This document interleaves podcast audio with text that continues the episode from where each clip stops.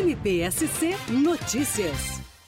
Hoje foi realizada a segunda reunião deste grande grupo que foi formado para tratar de questões relacionadas a ocupações irregulares, principalmente em áreas de risco aqui na capital do estado. A primeira reunião que foi realizada foi para a composição desse grupo, formado por órgãos públicos, sociedade civil, ONGs e também órgãos técnicos. Nessa segunda reunião, houve uma exposição de um projeto que vai ser executado aqui pela Prefeitura Municipal da capital, já contemplando o cadastramento de famílias que estão assentadas nessas áreas de risco. Já tivemos um primeiro diagnóstico com mais de 150 famílias na comunidade da Lajota, que não dispõe de qualquer infraestrutura para que as pessoas possam viver com dignidade naquele espaço. A próxima reunião será marcada para o final do ano, principalmente ou notadamente no mês de novembro, quando então traremos notícias a respeito de um contrato que a prefeitura estará assinando com o BID, prevendo a migração de pessoas desses espaços irregulares e desumanos para áreas